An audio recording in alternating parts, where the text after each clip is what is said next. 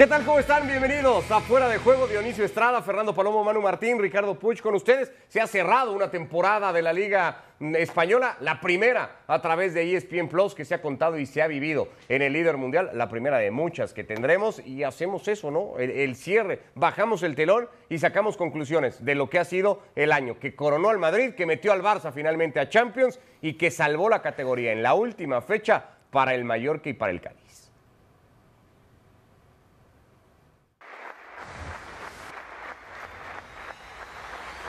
A ver la pelota del Fútbol Club Barcelona para arrancar así una nueva era, para que comience con ello una nueva realidad. Ponemos las pilas, la liga por ESPN Deporte y por ESPN Plus. La pelota de Memphis al área. ¡Pique gol!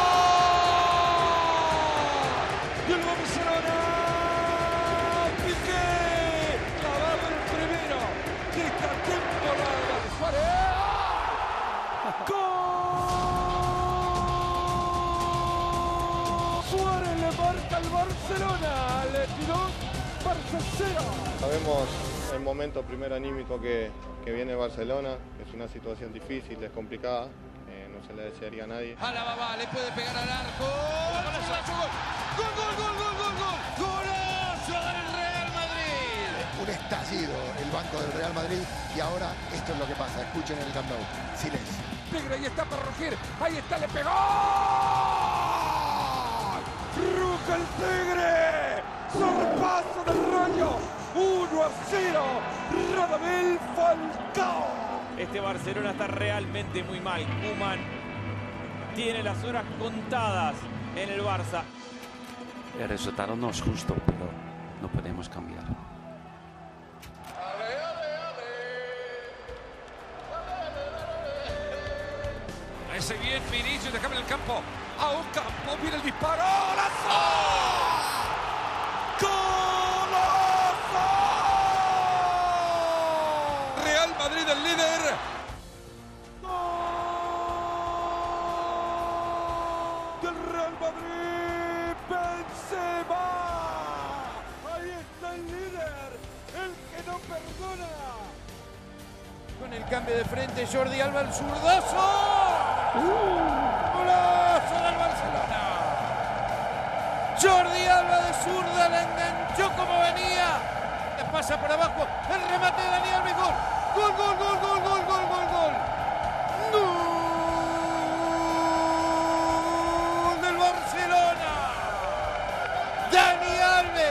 Muy bien, la verdad. Si, si trabajamos así en defensa, yo creo que, que perderemos pocos partidos. Bienvenidos al teatro del Paseo de la Castellana. Es el clásico que ven todos los ojos futboleros. Y no se juegan solamente tres puntos, se juega mucho más que eso. Llega Dembélé, el centro, Bombeña, gol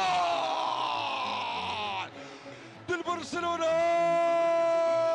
¿Es inspiración tuya esa celebración o no? ¿Fue de, de- de Hugo Sánchez la inspiración? Sí, la primera, porque la primera vez que he hecho la voltereta era con la mano. Agradezco que lo diga públicamente. ¿eh? Imagino que algún directivo del Barcelona le habrá dicho, oye, oye, y cuenta todo, pero eso no. Estás en casa y te dicen, oye, ¿cómo ves Mallorca? ¿Me estás hablando en serio, Mallorca? Sí. ¿Cuándo? Mañana, mañana. Cogí un avión y aquí estoy. Monique, listo, viene el arco.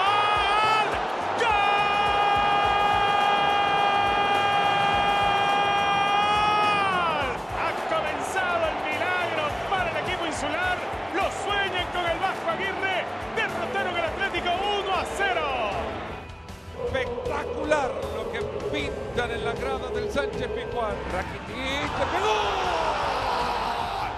Del Sevilla. No lo marca Tecatito, llegando acá en el área está el segundo gol. El coco.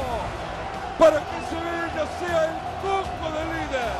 El centro al área. Va a ser un partido largo. Carvajal solito, el toque Nacho está gol del Real Madrid.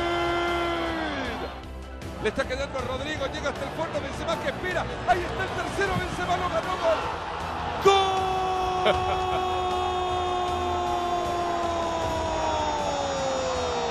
Y ahí lo tienen. Así gana el Madrid. 3 a 2, Benzema. Mete la pelota al área. Cabezazo. Ter Stegen, gol. Gol, gol, gol, gol. Del Cádiz.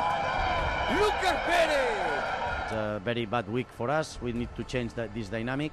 We need to keep going, and the first objective, the first goal for the next season is to, qualify Champions League. Un escenario imponente para un partido trascendental en un estadio en proceso de construcción.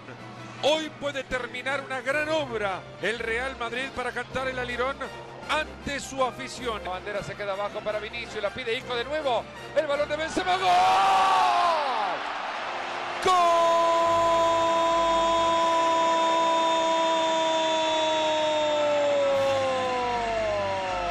A la fiesta se suma el futuro Pichichi Blanco.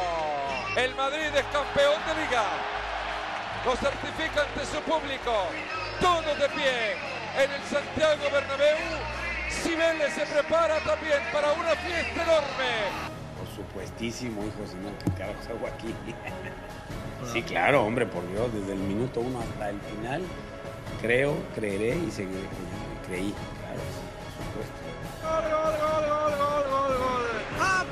Apareció Grenier para ahora sí dar la permanencia al Mallorca en el 83 de partido. Con esto se termina la temporada 2021-2022 de la liga. Una liga que acá se vivió en exclusiva por ESPN Plus.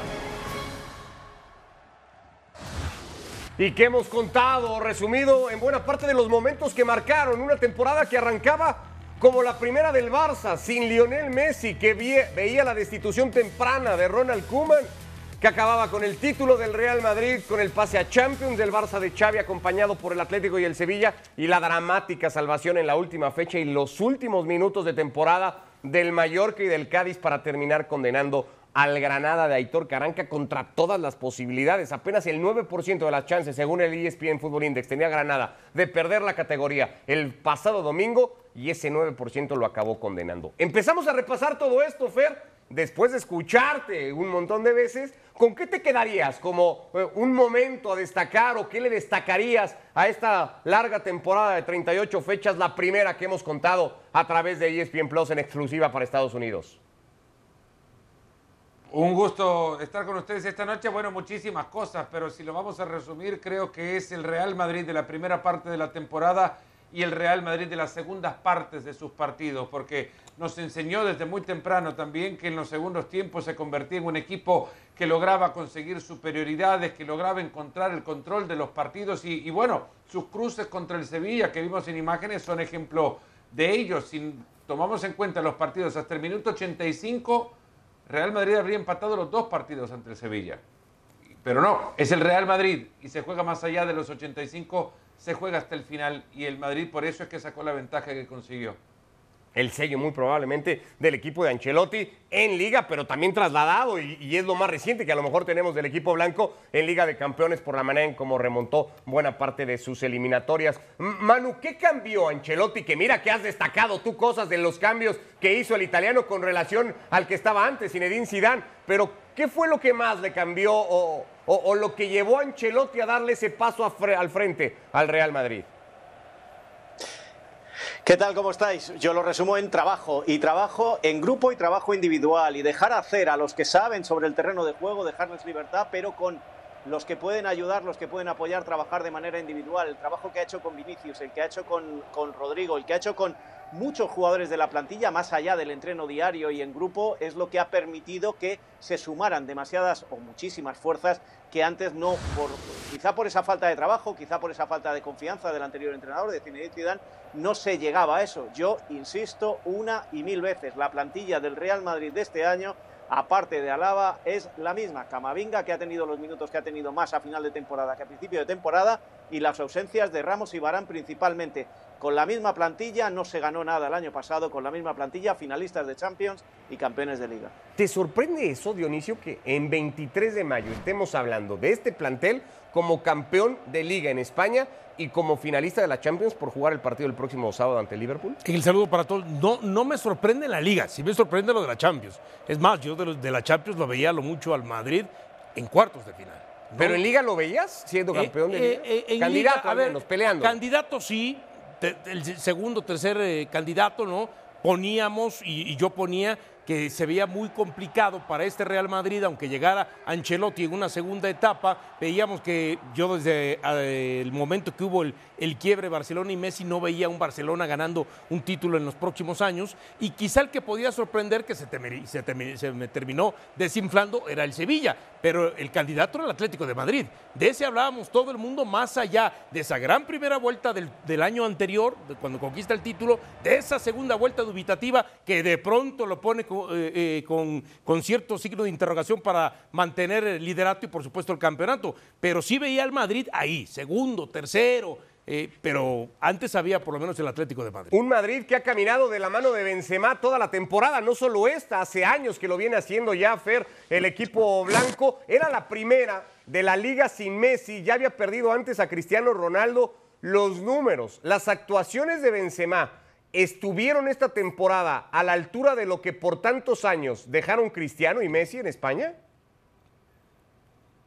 Sin duda, porque si hablamos de dos figuras que, se fueron de a poco de la liga, lo que estos dos jugadores dominaban, uno más que otro, Messi en función del juego, Cristiano un, un depredador del área y un eh, apetito incomparable de gol, eh, la ausencia que se sintió cuando ellos no estaban en el juego del Barcelona se ha visto y ha quedado en evidencia en esta última temporada y bueno, nos ha costado encontrar a Benzema en la forma en la que lo encontramos ahora de cara al arco porque también sufrió un trauma el Real Madrid ante la ausencia de Cristiano Ronaldo, pero me voy a apoyar en las palabras de, de Benzema eh, a France Football meses atrás cuando hablaba de fútbol como le gusta y lo hace además muy bien.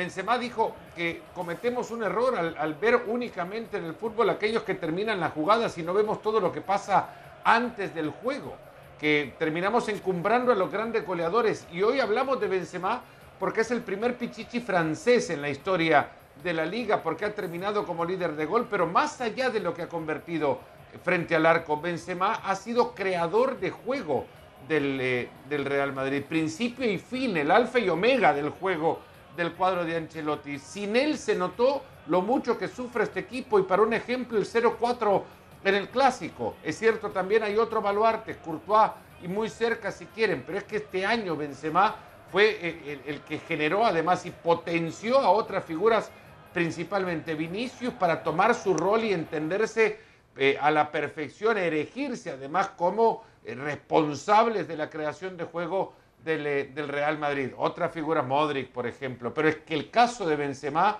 me parece que sí es, es, es para resaltar, no porque haya terminado como goleador, sino por la cantidad de juego que propuso para el Madrid. Pero da la impresión, Ricardo, que la mejor contratación termina siendo la de Ancelotti. Porque ya lo decía Manu hace un momento, prácticamente es el mismo equipo con resultados distintos, ¿no? Hoy lo vemos en la final de Champions, hoy lo vemos campeón, pero lo mismo tenía Zinedine Zidane y no supo explotar de la manera que Ancelotti hizo explotar. Fue semifinalista en Champions y, peleó el título hasta la última jornada. También hay que Sí, reconocérselo. sí, ¿eh? pero o sea, acá no, es que haya sido un equipo que terminó como otros años a 19 puntos del, del título y Pero eliminado ¿cómo a la enfrentó primera las de cambio. Fue semifinales de Europa. Sí, pero se cerró, se más la liga porque el Atlético de Madrid empezó a, a trastabillar que porque realmente el Real Pero no- Madrid no venía haya de ser un tenido desastre en. Madrid, es lo único que No, digo. pero estaba lejos, estaba lejos. Eh, por- si, si- si la Este, este es un equipo al cual se le ven automatismos también arriba y, y lo que decía Manu, trabajo que se nota en las formas en las que ataca el conjunto del Madrid. Parece que, que hay diseño cuando tiene a todos eh, en, en- en su campo. Cuando está Benzema hay un diseño de juego. Ya no se ven los choques entre jugadores que se veían antes. Eh, si la temporada veía cómo el Madrid Modric iba consagraba... caer, iba a caer y no se cayó. Sí. Eh, Si, si la temporada veía como el Madrid, Manu, consagraba a Karim Benzema como la figura en la que está convertido a hoy, candidato para muchos a ganar el Balón de Oro a finales de año, eh, era testigo también cómo al Barça le costaba trabajo vivir la era post-Messi, como estaba más o menos presupuestado que sucediera, termina clasificándose a Champions, la era Xavi, termina salvando la temporada, como incluso declaró Xavi tras el último partido. Salvamos una temporada que pudo ser desastrosa, dijo tras la derrota quinta de la temporada en Liga que tuvo en la última fecha ante el Villarreal. Pero lo dice frente al, en, la última, en la última jornada de liga, en la última fecha. Yo creo que para mí el problema del Barcelona todo el año, y siempre lo he dicho, ha sido no aceptar su realidad con la salida de Messi, no aceptar la realidad de la ruina económica, no aceptar que no había un plan B a la salida de Messi y que con la situación económica, y se nos olvida, ¿eh? la salida de Messi y la salida de Griezmann, que deja al, entrenador a Kuman en una situación realmente difícil. Él sí que lo pasó mal. Luego llega Xavi, llega la ilusión, llega la confianza en él, porque a otro entrenador no se lo hubieran permitido eh, tantos tropiezos como se le han permitido a Xavi. También es cierto que Xavi no era el culpable de la plantilla que tenía, pero sí era culpable de vender junto con el presidente demasiado éxito que no existía, demasiado humo. Y, llegan esos fichajes, eh, los cuatro de Navidad, los que no le dieron a Kuman, se saca el dinero de debajo de las piedras, que habrá que saber cómo se ha hecho y de qué manera se ha hipotecado el futuro del club. Y a partir de ahí las cosas empiezan a mejorar, pero no tanto como se dijo. Acordaros, escuchar a Joan Laporta a diario porque no paraba de hablar diciendo que podían alcanzar al Real Madrid y ganar la liga. Eso es el tropiezo que ha tenido el Barcelona, la venta de una ilusión que no existía y el no aceptar la realidad.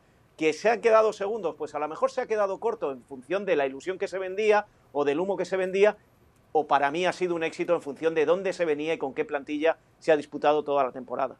Fue un equipo, Dionisio, del que se habló, va a batallar para meterse a Europa, ya ni siquiera Champions, lo tenía fuera de Conference League, Ronald Koeman, cuando es cesado del Rayo Vallecano, pero de ese mismo equipo se dijo después era candidato a ganar la Europa League y hasta, como decía Manu, a pelearle la liga al Real Madrid, sobre todo después de aquel 4 a 0 en el Santiago Bernabéu. Al Barça lo fuimos juzgando cada fin de semana, partido a partido y Sí, con cada resultado. y claro, por supuesto, pero además, eh, cuando dicen que si el Barcelona cumplió, decía hace un momento, eh, el súper allá abajo, para mí terminó haciendo más de lo que yo pensaba que podía hacer. Yo sí lo veía por lo menos de los lugares de, Champions y si bien le iba, lo veía en algún lugar de, de Europa League. No lo veía en Champions, no lo veía acabando en el segundo lugar eh, de la competencia y independientemente de las responsabilidades de Ronald Koeman o de los aciertos o no que haya tenido también Xavi para ir mejorando este equipo y levantarlo de una posición que estaba en el noveno de la tabla y meterlo a un segundo, hay que seguir estableciendo que la principal responsabilidad de lo que pasa en este Barcelona y, también en la misma cancha es el mal manejo del cual hemos hablado en los últimos años con Bartomeo, después con Laporta, los discursos eh, eh, eh, de Laporta, el engaño a Messi. y entonces, a ver, este, al final de cuentas, si hoy tengo que hacer un balance, creo que este Barcelona, en mi opinión, terminó superando las expectativas que yo esperaba de ellos. Fue difícil medir la realidad del Barça, ¿no, Fer? Ubicar al Barça en su realidad esta temporada.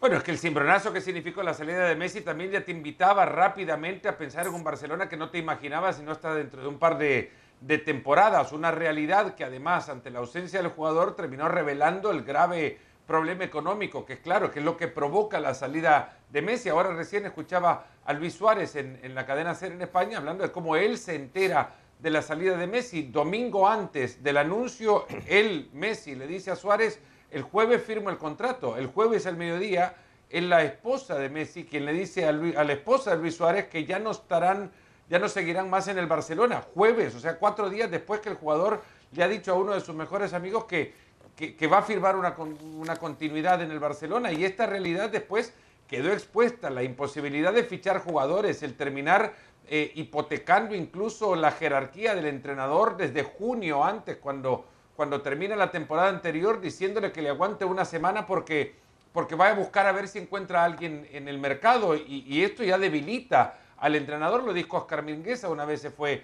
Kuman del, del Barcelona. Y luego de esto, la venta de ilusión, que ya decía Manu, queda reflejada también en un fichaje de un entrenador que no, no tiene mucha prueba previa, solamente lo que dirigió en Qatar y la idea que uno cree que lleva bien eh, eh, sellada o tatuada en su ideario futbolístico, que es, es la idea que, que todo barcelonista quiere ver al Barcelona ejecutar, eso del juego de posición, que le va a tomar un tiempo porque las herramientas no las tiene, terminó contratando jugadores para rescatar la temporada, que nada tienen que ver alguno de ellos con el juego que pretende Xavi y que tampoco nada resuelve de su problema económico, porque un apunte a Ferran Torres por su fichaje no han pagado absolutamente nada aún al Manchester City, por acuerdo, o sea, llegaron y, y ha jugado sin que le hayan pagado absolutamente nada al City y esto tendrán que empezar a cubrirlo a partir del arranque de esta campaña, con lo que la situación económica seguirá siendo tema principal en la mesa del, del Barcelona. Si estamos tratando de medir cuál fue la realidad o era la realidad del Barcelona, ¿qué tan real era pensar, Manu, o asegurar, como se aseguraba, porque creo que éramos la mayoría que pensábamos,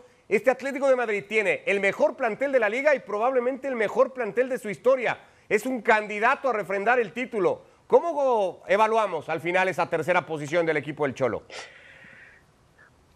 Pues para mí me parece correcta, no me parece un éxito, no me parece notable, pero me parece un buen aprobado el que ha tenido el Cholo Simeone. Y lo explico rápidamente. Eh, esa opinión que había venía de fuera del club. Venía de fuera del club porque en el club se sabía que habían eh, recuperado a Grisman, que tenían a Luis Suárez, que venían de ganar la liga, que por ahí aparecía Rodrigo de Paul en el centro del campo, que, que mm, con Dogbia iba a aportar mucho, pero en el club tenían mucho miedo a lo que sucedía atrás, a lo que sucedía en defensa. Es un poco también lo del Barça, ¿eh? Y esa situación hacía que en el club siempre te dijeran no tenemos la mejor plantilla de la historia y no creemos que tengamos la mejor plantilla de la Liga Española. Lo que pasa que los fichajes, las llegadas que acabo de comentar, unidos a que había salido campeón de Liga, hacía que todo lo demás se olvidara, pero en el club se acordaban que había sido campeón de, de Liga sufriendo ya en el final de temporada. Y luego hubo, un aspecto que, que, íbamos recalcando fuera de juego a fuera de juego, que era las dudas que te transmitían los jugadores cuando les preguntabas por la defensa de 5, la defensa de 4, la de los tres centrales, y en el último partido el Cholo Simeone ha reconocido que él también tenía esas dudas y que eso le, le trajo por la calle de la amargura durante toda la temporada. Es decir, se podía ver desde fuera que este equipo tenía una buena plantilla, pero desde dentro eran conscientes de que la temporada eh, les iba a tocar sufrir sobre todo en defensa y así ha sido. Esto no justifica que el Atlético de Madrid no haya podido quedar más arriba, pero sí justifica que no haya hecho lo que se esperaba a principio de temporada por la gente de fuera del club. Con la temporada entregada por el Atlético, Fer, eh, ¿fue razonable dudar tanto como se dudó de la continuidad del Cholo? No, no creo, fue desmedido. Me parece que eh, corto de memoria el Cholo ha hecho en este equipo muchísimas cosas y en esta temporada también le hacían falta eh, en el armado del plantel piezas que, que, necesita su equipo para poder jugar a lo que el Cholo quiere. Defensas contundentes, por ejemplo.